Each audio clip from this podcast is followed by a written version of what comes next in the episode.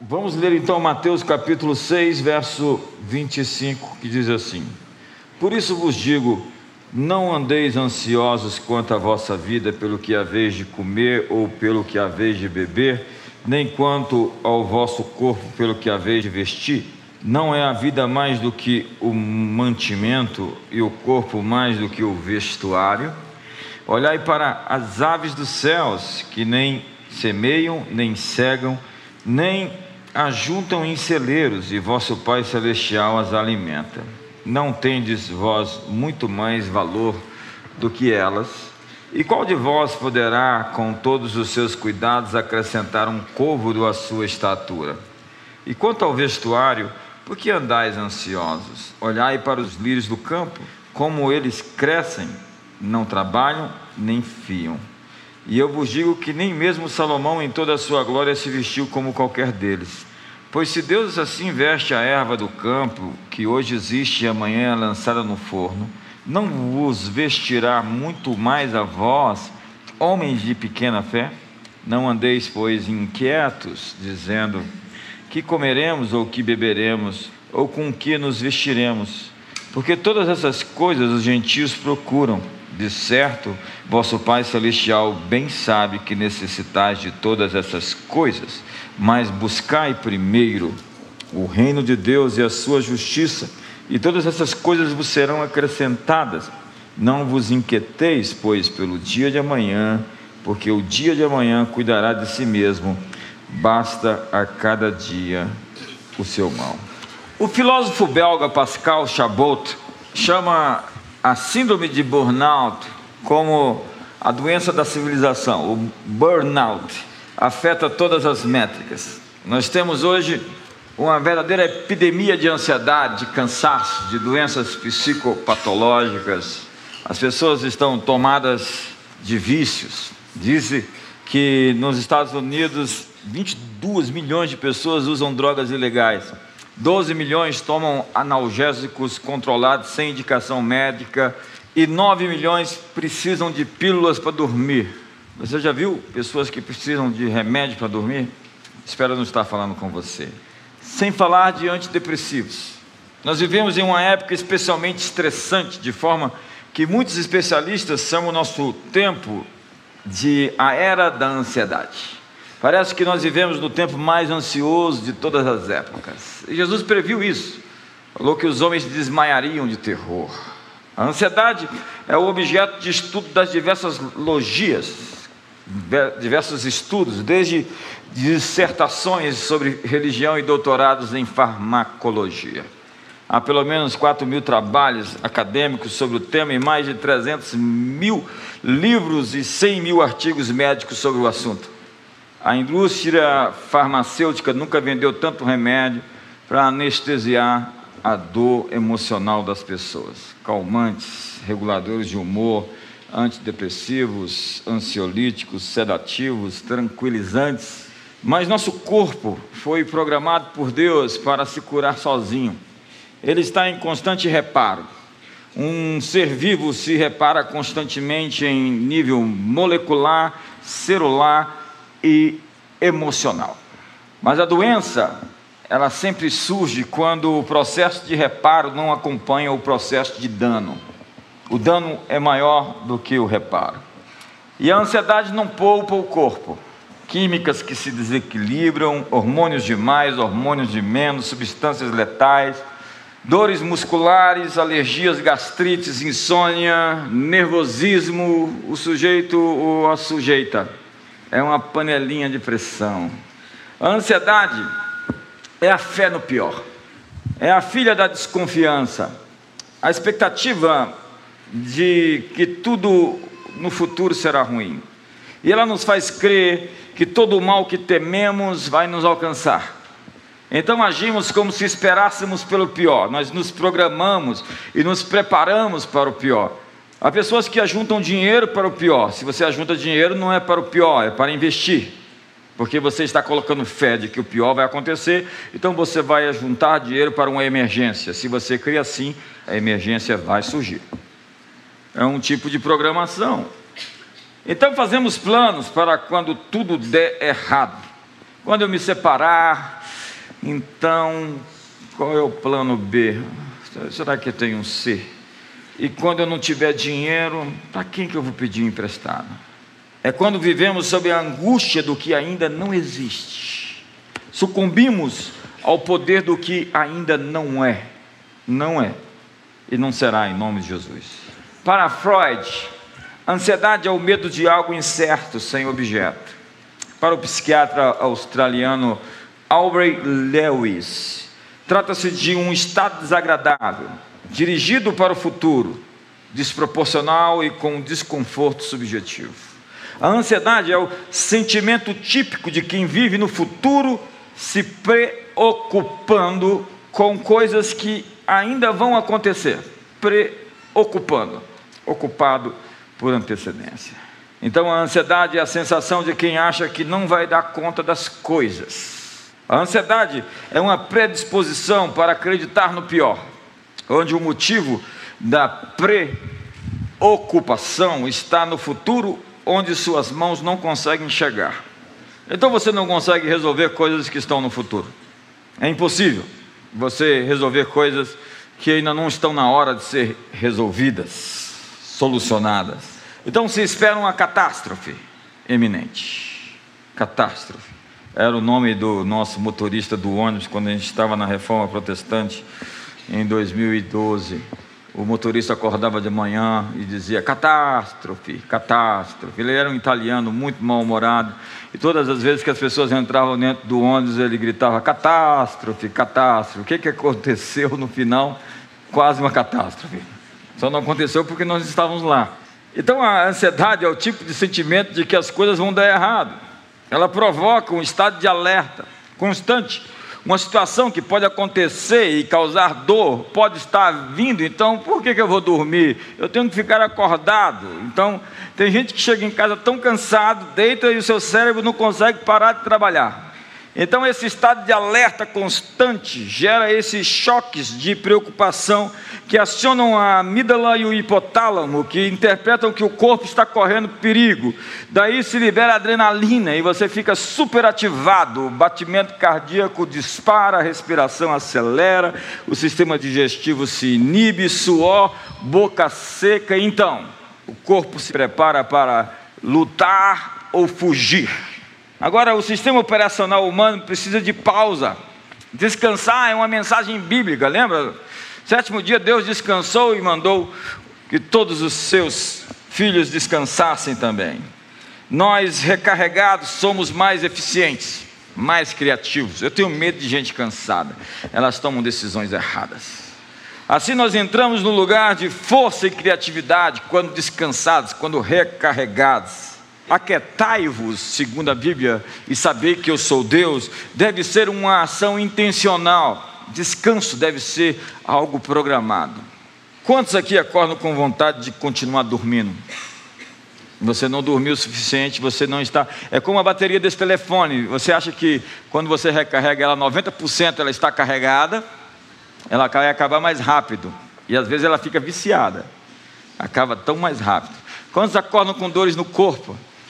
Tomam pílulas para pagar, têm sonhos confusos e conflitantes, sofrem de SPA, Síndrome do Pensamento Acelerado, seus pensamentos estão a mil todo o tempo. Agora, o grande fator de ansiedade é a informação. Nós vivemos numa era de muita informação e a informação nos dá ansiedade. As coisas que você lê nos jornais causam muita apreensão.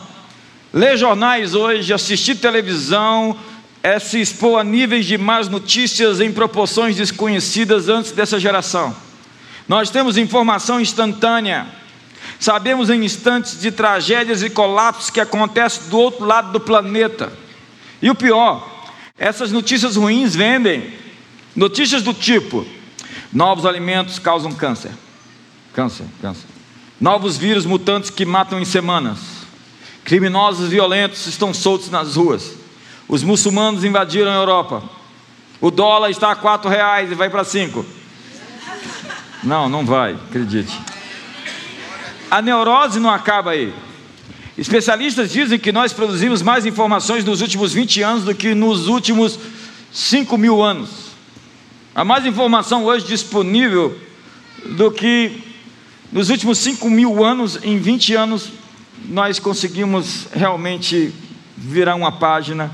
A tecnologia criada, portanto, para criar qualidade de vida, por vezes está causando muito estrago à qualidade de vida do homem no século 21.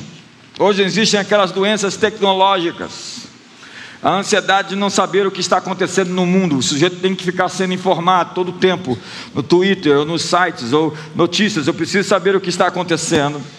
A impressão, você já teve a impressão de que o seu celular está tocando o tempo todo? E o telefone do outro toca e você pensa que é o seu? Não, o meu não toca, ele está no VibraCal. É, mas você, quando vê a luzinha acendendo em algum lugar, você pensa que é o seu.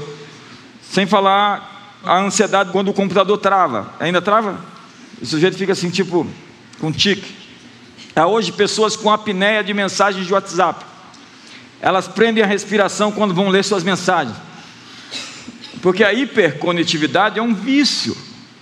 Nós perdemos a comunicação com o mundo interior, a nossa conexão com pessoas e estamos conectados a coisas objetos. Você pode estar com o que chamam hoje de jet lag social. Jet lag social seria a discrepância entre as necessidades do relógio biológico e as exigências dos relógios sociais. Você pode estar no time de outro, ou de outros, ou de milhares do Facebook e do seu Instagram. E ainda no culto, olhando o que está acontecendo no Twitter. O Bill Johnson disse que o diabo não precisa mais fazer o que ele fazia para tirar a atenção dos crentes num culto, ele já tem as redes sociais. Não, mas eu quero postar o que acabou de ser dito, acabou de ser pregado. Deixa para depois. Ainda temos o estresse da vocação, do trabalho. Somos vítimas de uma competição predatória. O mercado é uma selva. Vivemos em um mundo de muitas opções, milhares de possibilidades de escolhas todo dia. Hoje existem 20 mil tipos de carreira profissional. Antes dos anos 40, nos Estados Unidos, que tem, tem mania de estatística, nós precisamos aprender mais sobre isso, uma pessoa comum passou por pelo menos 10 empregos. Uma pessoa com 40 anos passou por pelo menos 10 empregos. O número de divórcios aumentou 13 vezes em três décadas. Antigamente, casamento e emprego duravam a vida inteira. E ainda tem a paranoia da estética, do visual perfeito. É a síndrome da Barbie. Será que eu vou ficar solteiro, solteira? E se eu me casar, será que eu serei feliz? Então eu preciso ir para a guerra. Apesar disso tudo, Deus está dizendo ao seu povo: aquietai-vos e sabei que eu sou Deus. Mas por que eu devo ficar calmo? Porque todos os pensamentos de Deus sobre você são bons. Todos os pensamentos de Deus sobre você são bons. Eu vou repetir: todos os pensamentos de Deus sobre você são bons. Você deve ficar quieto porque existem informações que você ainda não tem e que são boas informações. Existem coisas que Deus está fazendo que você não sabe. Deus está fazendo coisas que você precisa se atualizar. Acredite, Ele ama surpreender seus filhos. Deus está dizendo para nós hoje: não vos inquieteis, não fiqueis ansiosos, aquietai-vos e sabei que eu sou Deus. Você sempre reflete a natureza do mundo do qual você está mais consciente. Nós estamos muito conscientes, por vezes, do mundo espiritual em sua parte da queda da depravação total. Eu vejo alguns pregadores ministrando, eu falo, onde é que está a cabeça desse pessoal? Eles só pensam em pecado e no diabo. Eles não têm a dimensão do que foi feito na cruz. E alguns outros só pensam que Jesus fez tudo e eles não têm que fazer nada. A graça basta. A graça basta para quem tem vergonha na cara.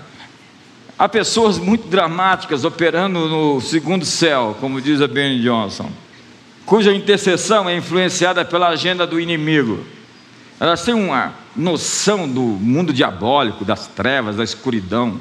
Eu tenho medo desse povo. Ele só vem diabo, Satanás. Tem um anjo, tem um demônio aí em cima do seu ombro. Eu acabei de ver ele.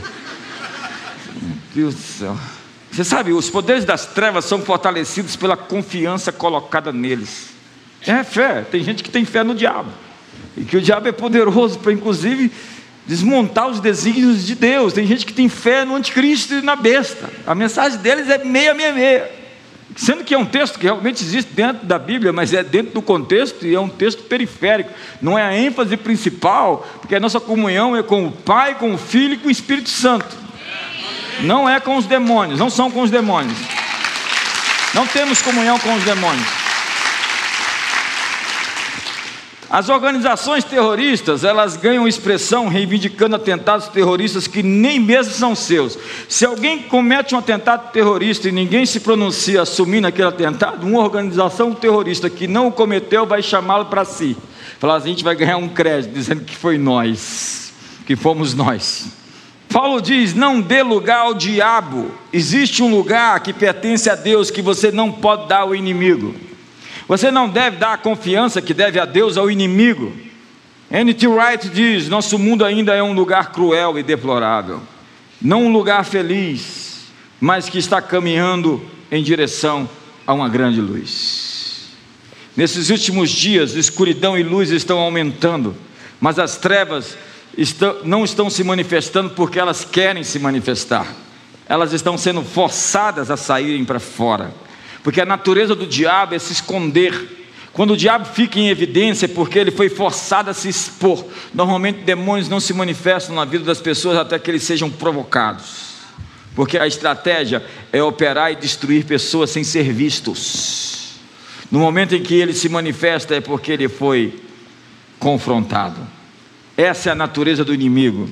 Se revelar não é a sua melhor cartada, mas é a sua cartada final. Diz em Apocalipse que o diabo, sem chance de fazer mais nada, desceu para a terra com grande fúria. Ai da terra e ai do mar, diz a Bíblia. O mal nesse tempo está ficando mais declarado. É impressionante a ousadia das trevas esses dias. Quantos estão vendo isso? Mas a promessa é de que a luz será mais radiante quando as trevas forem mais profundas. Os cristãos são chamados e capacitados pelo Espírito para transformar o presente à luz do futuro. Mas que futuro? Alguns partidos políticos vendem problemas para ser relevantes, porque sem pobreza e caos, eles não teriam nenhum discurso.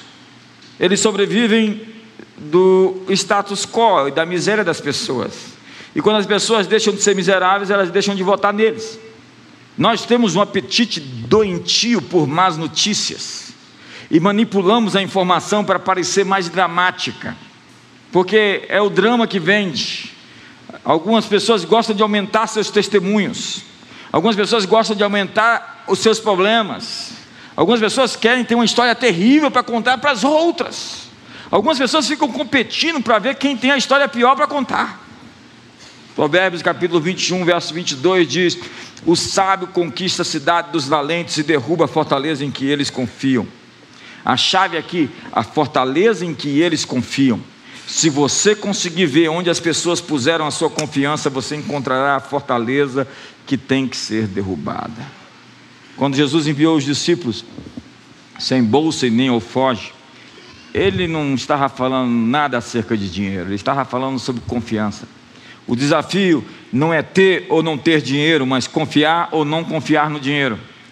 Qualquer coisa que ganhe a sua confiança, que não seja Deus, atrai o demoníaco para a sua vida. Jeremias capítulo 17 diz: Maldito o homem que confia no homem e faz do braço carnal a sua força. E no verso 7 diz: Bendito o homem que confia no Senhor e cuja esperança é o Senhor. A questão não é não confiar nas pessoas. O ponto, dentro do seu referido contexto, é não trocar a confiança que você tem que ter em Deus em pessoas. Faça uma oração comigo. Diga, Deus, eu não quero acreditar nunca mais na mentira de que as trevas estão ganhando. Eu te honro pelo fato de que o aumento do teu governo não tem fim e a expressão do teu domínio está apenas aumentando. A minha confiança está somente em Ti, Senhor. O salmista diz: Em me vindo o temor, hei de confiar em Ti. O medo é a fé no inimigo. Daniel e Ló viveram em sociedades altamente opressas, demonizadas, perturbadas, cheias de demônios. Mas qual é a diferença de Daniel para Ló? Daniel não se curvou diante da opressão da Babilônia, ele mudou a realidade da Babilônia. Ló se oprimiu pelo ambiente de Sodoma, e isso apagou a sua influência. A Bíblia diz que ele se perturbava, se atormentava por causa das muitas obras iníquas das pessoas ali, mas ele não pôde fazer nada a respeito, e por isso ele teve que ser removido de algo que ficou condenado à destruição. Eu gosto do que diz Rick Joyner. A verdadeira espiritualidade é um amor consumidor pelas coisas do espírito e pelos interesses de nosso Deus. Não é apenas um desgosto pelo mundo e seus interesses. Há pessoas que são muito críticas, elas gostam de pontuar o que está errado, elas falam tudo, inclusive, de que está errado na igreja, mas elas não têm uma paixão pelo Espírito Santo, elas não têm fogo, elas não têm amor, elas só têm críticas. O Evangelho não é um livro que se carrega debaixo do braço, mas uma vida cheia do poder do Espírito Santo. Nós devemos ser o povo que não ignora as trevas que existem no mundo, mas que vive como antídoto o antídoto do mundo. Deus tem uma resposta para cada problema e você carrega essa resposta. Portanto, não seja um locutor ou um porta-voz do mal Viva para ser uma resposta para a ação das pessoas. Diga comigo, eu me recuso, a ficar impressionado com o mal, com as trevas. Eu já tive muitas experiências nessa jornada cristã. O diabo já tentou fazer propaganda de si mesmo para mim muitas vezes, até mesmo em sonhos, em pesadelos. Você assiste filmes como O Exorcista, você fala: esse diabo está grande demais. Não é que não exista nenhum diabo, é que o diabo não é tudo aquilo que querem pintar dele. Quantos me entendem aqui hoje? Mas existem alguns cristãos e alguns pregadores que fazem uma boa propaganda dele. Eu lembro de ter lido um livro há uns 25, 30 anos atrás. O diabo está vivo e ativo no planeta Terra. Ora, se eu fosse escrever um livro, eu escreveria assim: Deus está vivo e ativo no planeta Terra.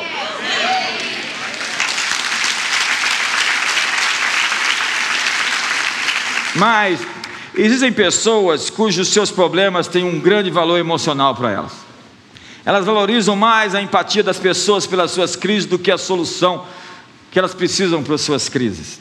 Elas pedem audiência e atenção das pessoas e se alimentam da pena e não querem largar a posição de vítimas, porque ser vítima tem recompensa, ainda mais numa sociedade como a nossa, que aprendeu a recompensar o comportamento improdutivo. Mas o amor nunca se promove. A fé não vem de lutar, ela vem de se render. O lugar de rendição é uma expressão da dependência de Deus. A dependência é a manifestação da rendição, por isso, aquietar-se é um ato de fé.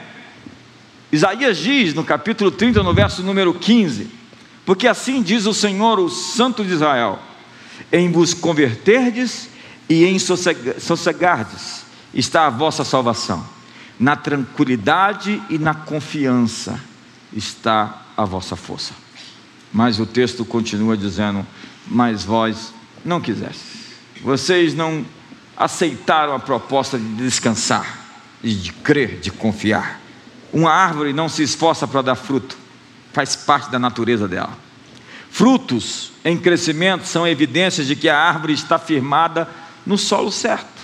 Quando você fica ansioso, você deve perguntar: onde foi que eu perdi minha paz? Então você deve dar um passo para trás e localizar a mentira em que você acreditou para voltar ao seu lugar de paz. A sua falta de paz é a crença numa mentira acerca de si mesmo ou sobre o futuro. Quais mentiras você acreditou? A Bíblia diz que um sacerdote quando entrava no templo, não poderia usar lã junto com linho, porque ele não podia suar. Alguém disse que onde há suor, não há fé. A fé não é se esforçar, a fé é se entregar. Chegou um homem para Jesus que tinha um filho epilético e os discípulos não conseguiram expulsar os demônios. Já viu aqueles, aqueles exorcismos assim com muita força? E Jesus chegou e aquele homem disse: Senhor, me ajuda na minha falta de fé. Não era uma questão de que ele simplesmente não acreditava em milagres, ele simplesmente não acreditava que ele tinha fé. Então Jesus disse para ele: Se tu puderes crer, tudo é possível ao que crer. Pensa em 2020 hoje. Se tu puderes crer, tudo é possível ao que crer. Porque ter fé é poder chegar onde você consegue ver. Então, aquietai-vos é a escolha de se render e reencontrar seu lugar de paz. Você verá muitas vezes na Bíblia Deus dizendo aos seus servos: Eu estou com você. Todas as vezes que Deus diz isso para alguém é porque ele, essa, esse alguém vai precisar de Deus em qualquer enfrentamento que ele esteja fazendo. Moisés, eu vou com você, disse o Senhor. Josué, eu vou com você. Gideão, o Senhor é contigo. Aos discípulos no Monte das Oliveiras, ide por todo o mundo Fazei discípulos de todas as nações, e eis que estou convosco todos os dias até a consumação dos séculos. Diga o seu nome, diga, JB, eu irei contigo. Diga em 2020, diga para o seu irmão, em 2020, assim diz o Senhor para você: Eu irei com você.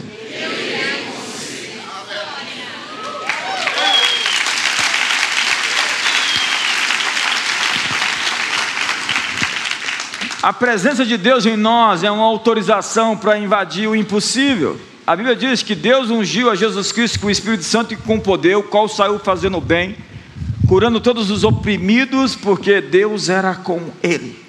A Bíblia diz que não há nada impossível para ele, todas as coisas são possíveis.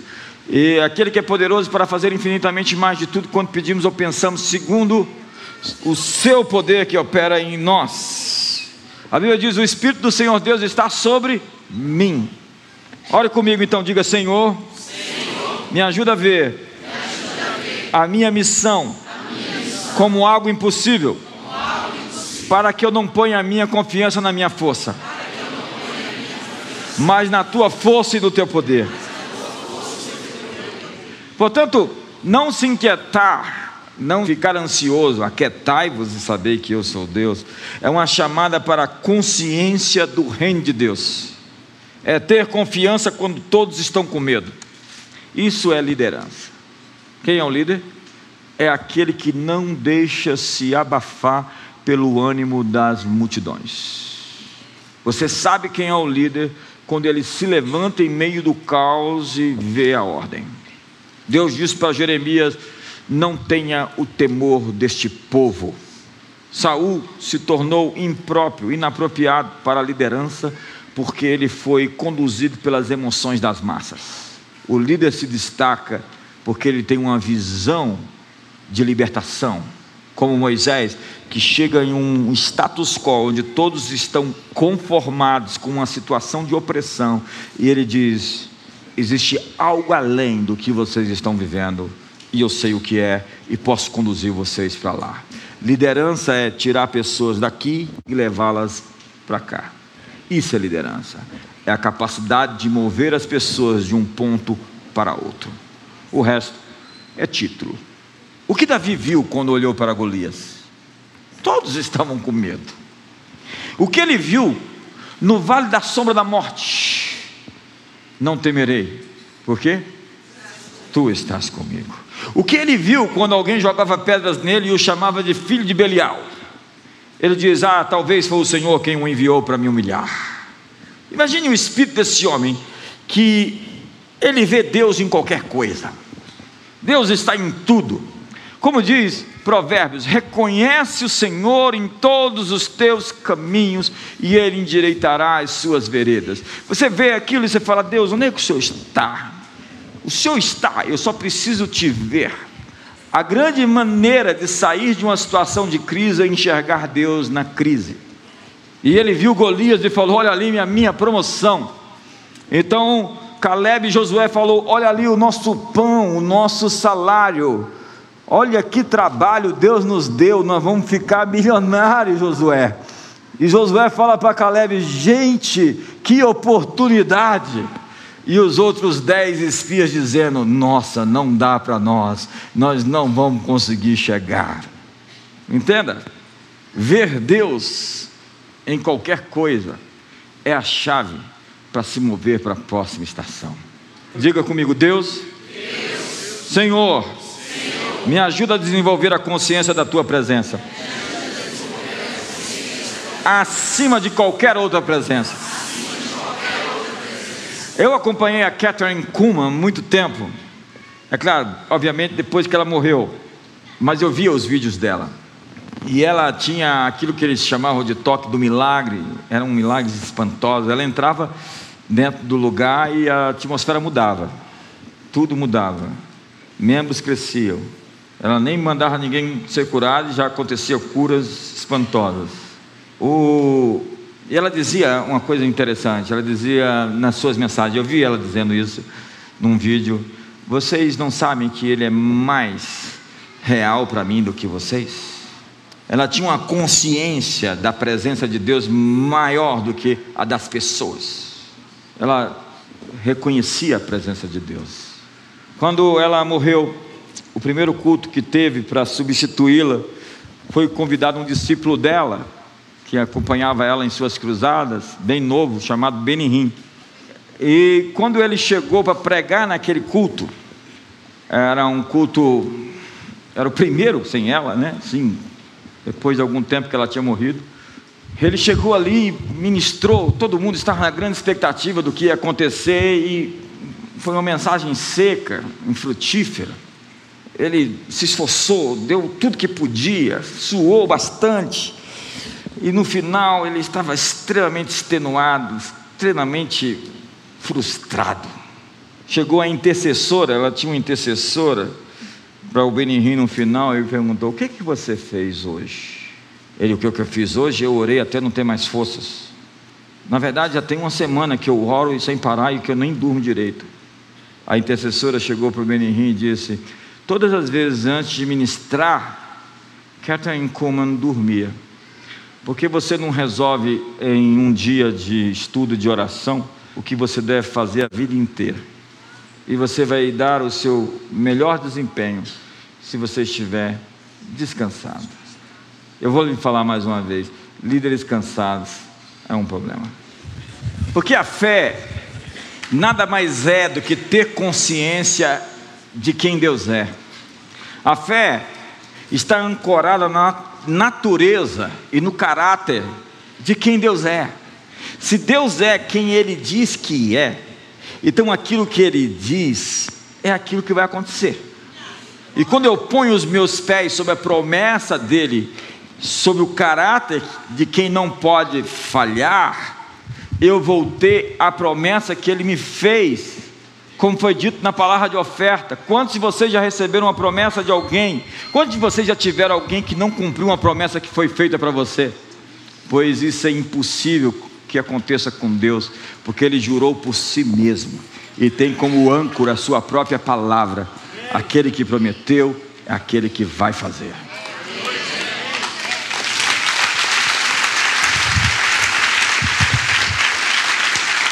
Jesus chega para os discípulos e diz: Quem dizem os homens que eu sou? Quem você diz que Jesus é? Ah, Jesus é, ele cumpre às vezes, cumpre outras vezes não cumpre. Ah, não sei, nem sei quem ele é. Quando você vê um milagre, você vê a natureza de quem fez o milagre. Quando você vê na Bíblia, todas as vezes que Jesus se encontrou com a falta, qual foi a atitude de Jesus? Jesus se encontrou com falta. O que ele fez? Ah, vamos orar aqui para vocês ganharem umas cestas básicas. Vamos fazer um apelo lá na igreja para juntar algum dinheiro para comprar umas cestinhas para vocês. A natureza de Deus é refletida na pessoa de Jesus. Quando ele viu falta, ele trouxe abundância. Essa é a natureza de Deus.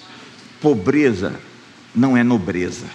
E quem defende a pobreza em nome dos pobres é um falastrão. Veja o que Jesus fez quando ele encontrou a doença. Não teve uma pessoa que procurou Jesus enfermo, que saiu sem ser curado. Essa é a natureza do Senhor quem sara. Nós temos que descobrir quem Deus é pelos milagres que Ele faz. Diga comigo, Pai Celestial, ajuda-me a descobrir o infinito tesouro da tua fidelidade nesta próxima estação da minha vida. Eu escolho colocar minha atenção em quem o Senhor é e resistirei à tentação de focar na minha força ou nas forças do mal. Meus olhos estão em Ti. Crer em Deus faz parte da nossa nova natureza. O medo silencia a coragem, mas a consciência da presença de Deus silencia o medo. Quando eu estou com medo e sei que Deus está presente, as duas coisas não podem estar presentes. Ou Deus está presente, ou o medo está presente. Se Deus está presente, o medo vai embora. Eu gosto do que diz o Bill Johnson, ele se exercita para ter consciência acerca da presença de Deus. Então ele fica desenvolvendo a sua nova natureza, pensando acerca dos atributos, da bondade, da fidelidade de Deus. Então ele se sente confortável quando ele realmente reconhece que Deus está manifesto. A natureza da graça não é que ela não faça nenhuma exigência a nós. Quer que eu repita?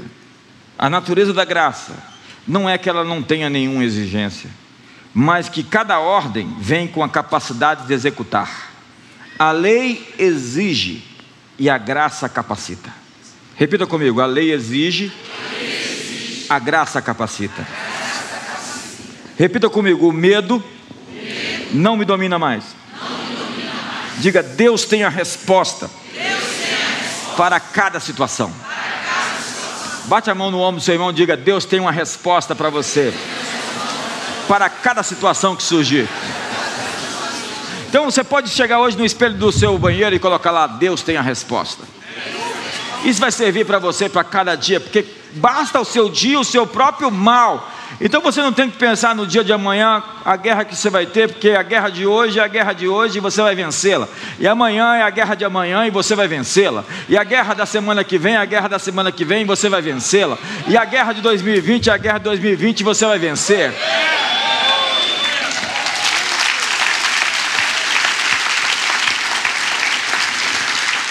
Isso é muito importante. Diga comigo, eu não irei lutar, não irei lutar. por aquilo que me foi dado de graça. A Bíblia diz que nós não recebemos o Espírito do mundo, mas recebemos o Espírito de Deus para saber o que foi nos dado gratuitamente. Incredulidade é você orar numa posição de pedir algo que já é seu. Você ora com incredulidade quando você está pedindo algo que já lhe pertence. Esse telefone é meu, então você está com esse telefone. Por favor, me dê meu telefone para mim. Por favor, por favor. Por favor. Você fica pedindo coisas que já lhe foram dadas, o que quando você já deve só Pai, obrigado, porque isso já me foi feito, já foi feito por mim. Eu já abracei o perdão dos meus pecados. Eu não preciso viver, viver em culpa e em condenação, mas eu não vou ficar pecando continuamente para poder provar, colocar Deus à prova. Porque isso não é sábio, isso não é inteligente, isso é estúpido. Mas você não pode viver em condenação quando você sabe que é uma nova criatura. Hoje nós batizamos ali quase 100 pessoas. Essas pessoas, quando foram batizadas, o passado delas foi sepultado. Você não pode cobrar a dívida de um morto. O sujeito morreu, olha, você estava devendo. Não, não dá. Porque o que essas pessoas pecaram, elas não têm mais por que prestar contas para Deus, porque Deus já as perdoou. Agora vai e não peques mais. Jesus vivia em reação ao Pai. Eu preciso ter uma vida com a consciência do Espírito de Deus dentro de mim e sobre mim, mais do que qualquer outra coisa. A consciência do Espírito de Deus sobre mim, a consciência do Espírito Santo de Deus em mim, Cristo em vós, Maior é o que está do que aquele que está no mundo. A prática disso é desafiadora, mas os resultados são celestiais. Eu gosto do que diz o Salmo 116, verso 7. Entende? Isso não existia ainda a neurociência, falando que o seu cérebro precisa ser convencido sobre muitas coisas, porque a história que você conta para o seu cérebro é a história que ele acredita. Então o salmista está contando uma história para o cérebro dele todo o tempo lá nos Salmos. E no Salmo 116, verso 7, ele fala assim para sua mente, para o seu cérebro, para a sua alma: volta ao teu sossego, porque Deus, o nosso Deus, tem te feito muito bem. Talvez é isso que você precisa hoje. Volta ao teu sossego. Aquietai-vos. Não vos inquieteis pelo dia de amanhã. Não fique preocupado com o porvir. A graça é suficiente para lhe abastecer. Deus não, Deus é um pai não distante, ele é um pai provedor. E o que você precisar, você vai ter quando precisar. Então a mensagem do Salmo 46, vamos ler o Salmo 46 todos? Diz assim: Deus é o nosso refúgio, socorro bem presente na hora da. Portanto, não, não, não temeremos. Diga comigo, não temeremos. Ainda que a terra se mude, ainda que os montes se transportem para o meio dos mares. Isso é dramático, né? Imaginou um cenário desse, os montes se lançando por meio dos mares? Ainda que as águas rujam e se perturbem, ainda que os montes se abalem pela sua braveza. Há um rio, cujas correntes alegram a cidade de Deus, o santuário das moradas do Altíssimo. Deus está no meio dela, jamais será abalada. Deus a ajudará desde o romper da manhã, desde o nascer do dia, desde a antemanhã. Antemanhã é aquele momento em que vai nascer o sol, e é o momento mais escuro. Está tão escuro quando está prestes a amanhecer. A humanidade tem que imaginar isso. Hoje está tão terrível, né? As trevas estão extremamente ousadas, mas elas estão manifestas porque elas não têm opção. Chegou a hora, a luz vai brilhar e elas estão tendo o seu último ato.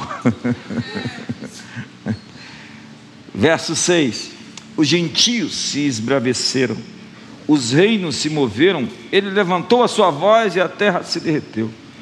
O Senhor dos exércitos está conosco, Deus de Jacó é o nosso refúgio. Vinde contemplai as obras do Senhor que desolações tem feito na terra. Ele faz cessar as guerras até o fim da terra quebra o arque, corta a lança, queima os carros no fogo.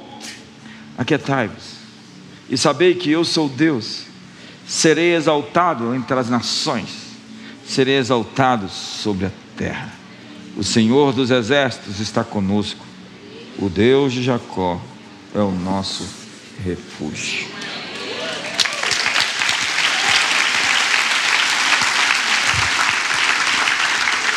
Eu quero que você leve esse salmo para 2020, porque ele anuncia uma madrugada de um dia mais brilhante, onde as sombras da noite serão dissipadas. Portanto, é hora de você abrir as cortinas da sua alma para ver o sol brilhar. O mundo em que nós vivemos hoje, comparado ao que está prestes a se manifestar, é como um homem que vive com a vela acesa, até que um dia viu o sol nascer. Não adianta acender uma vela para ver o sol nascer. Quando amanhã chegar, o mundo vai acordar. Um mundo com um reino invisível manifesta em justiça, alegria e paz, gozo no Espírito Santo. Nunca é tão escuro quando está prestes a romper do dia. Nunca o mar é tão calmo como depois das ondas bravias e da tormenta. Nunca o céu é tão limpo como depois da tempestade. Nunca o dia é tão silencioso como depois do ribombar de trovões e raios. A chamada de Jesus no Sermão da Montanha é para não se inquietar. Ele está repetindo o Salmo 46: Aquietai-vos e sabei que eu sou Deus, porque você nunca vai conhecer Deus até que você se aquiete. Isso significa entrar no automático da confiança. É ficar no automático da fé. Do tipo, o que Deus vai fazer agora? Quais são os movimentos dele na história? Porque ele trabalha por aquele que nele espera. E o seu trabalho, por vezes, é somente crer. Porque a Bíblia diz que Abraão creu e isso lhe foi imputado por justiça.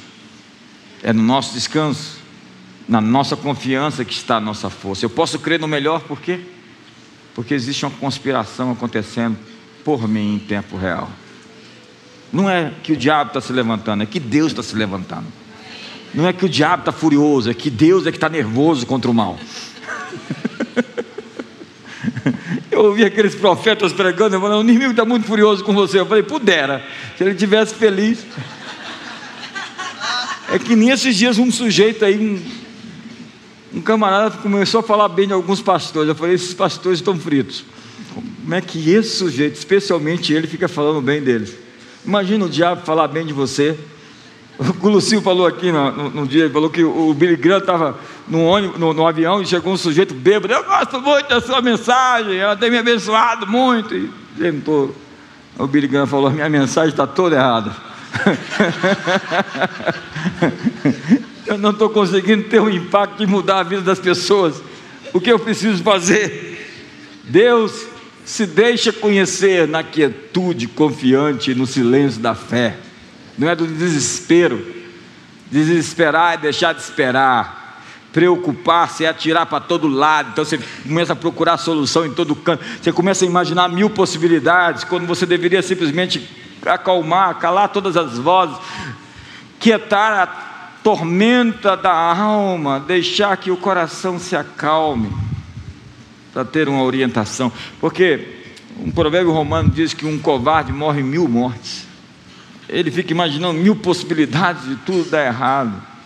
E às vezes, com isso, você começa a fabricar aquilo que você teme, você começa a produzir aquilo que você teme acontecer. Jó assumiu uma atitude defensiva, oferecendo sacrifícios pelos seus filhos, ao invés de confrontá-los. Não adianta jejuar e orar pelos seus filhos e vê-los fazendo as coisas erradas sem falar para eles que eles estão fazendo as coisas erradas, você está os matando. A atitude não é defensiva, a atitude é pontual. Não existe nada que ação que vai mudar com jejum e oração quando exige de você uma ação. Você não tem que jejuar e orar pelo óbvio. Você está me entendendo ou não? Deus não quer sacrifício. Deus quer obediência. E eu nem sei porque, até sei porque está falando isso. Tem alguém aqui que nem Jonas. Teu nome é Jonas? Você está fugindo? vai virar, vai ter tempestade onde você chegar. E pior é que o barco dos outros vai afundar por sua causa. Até que alguém joga você para fora do barco e aí fica quieto a tormenta. Ei, a propósito, não faça sociedade com Jonas, viu, amigo? O sujeito que foge de Deus, onde chega, dá ruim. Não se mexe na cadeira desse jeito. Aquietar-se. Deus fala no silêncio. Uma das orações mais poderosas que eu tenho a oportunidade de experimentar é calado, esperando ouvir.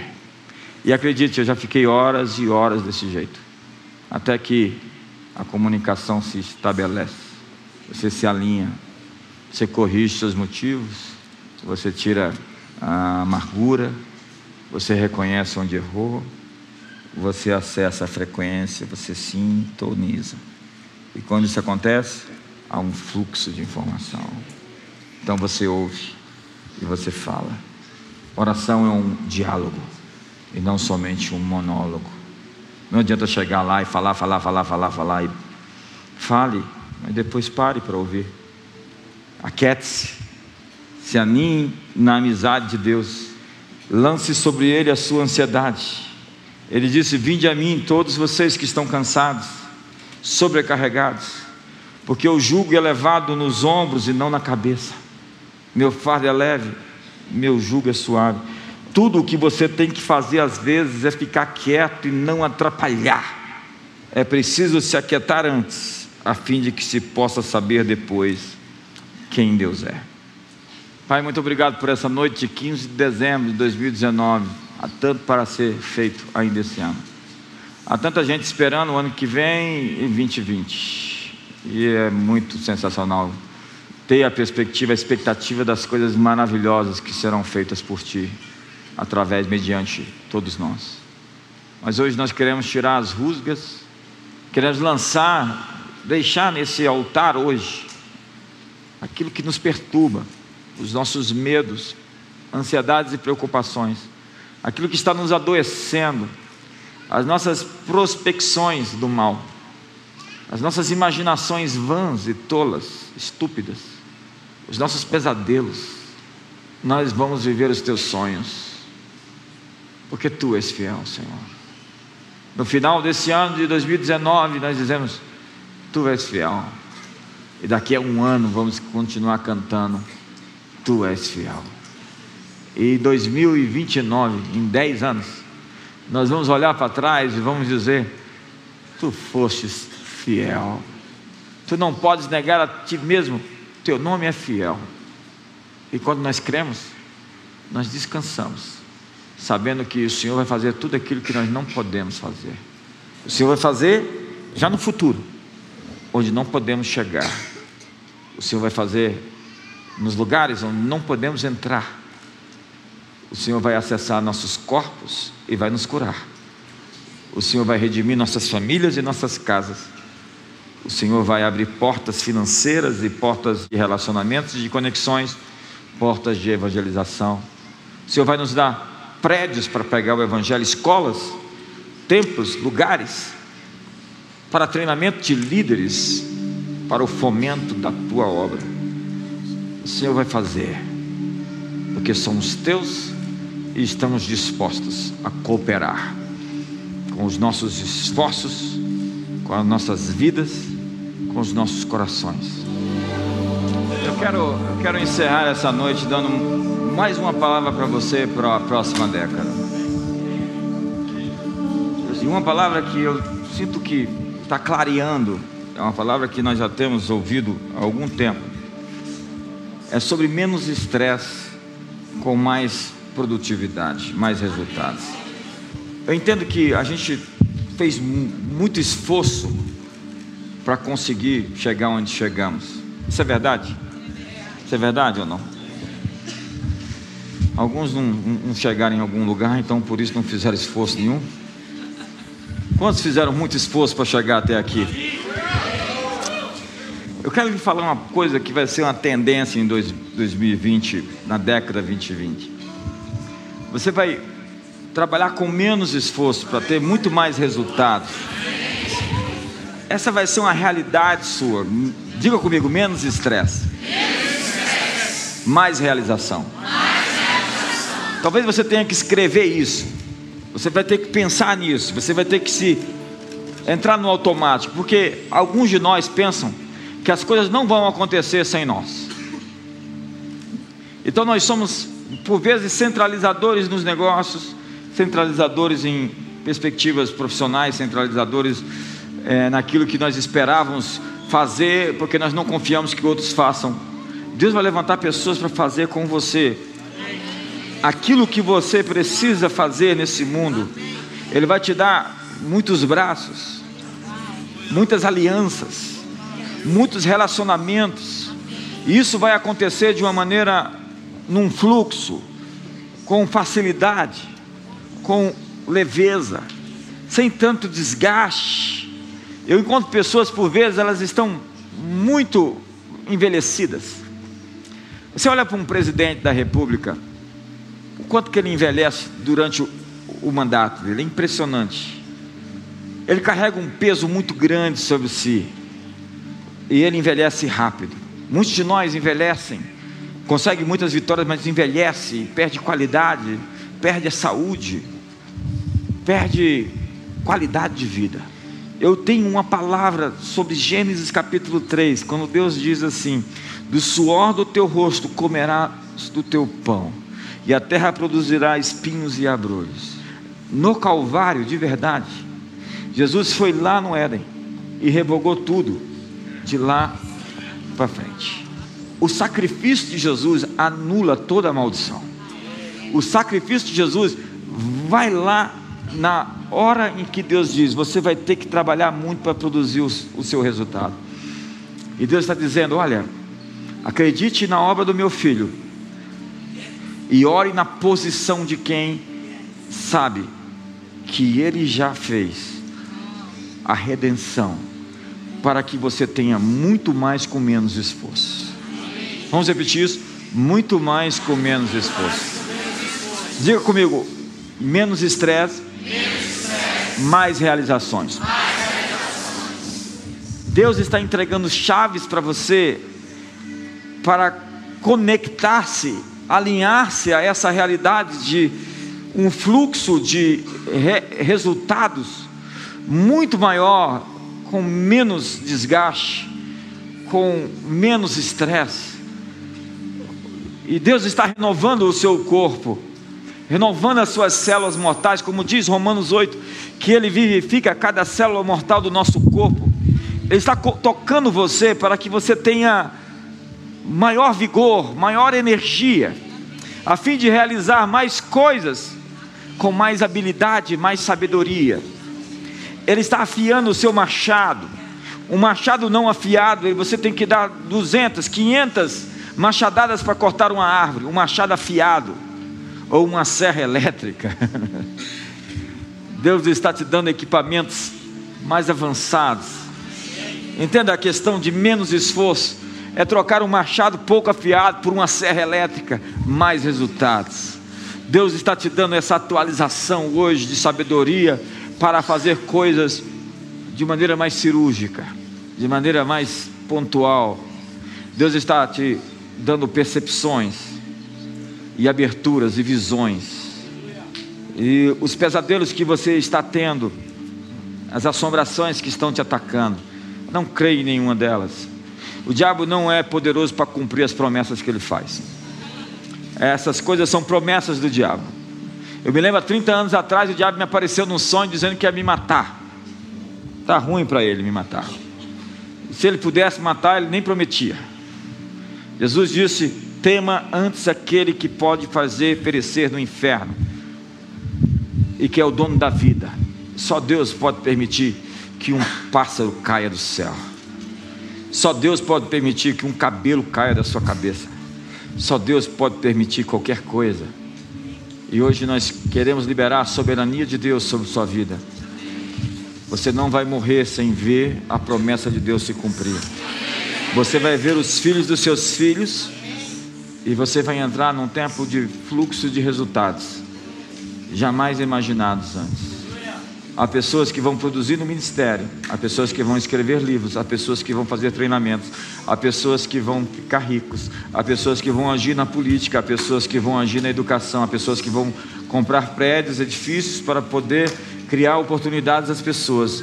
Há pessoas aqui que vão casar e ter filhos, há pessoas que vão prosperar no ministério de cura, no ministério de restauração das emoções, há dons e habilidades capacidades que estão acordando, menos ruído, menos dor, mais resultados. Que a mão do Senhor seja sobre você para o bem. Não vos inquieteis. Na verdade, aquietai-vos e sabei que eu sou Deus.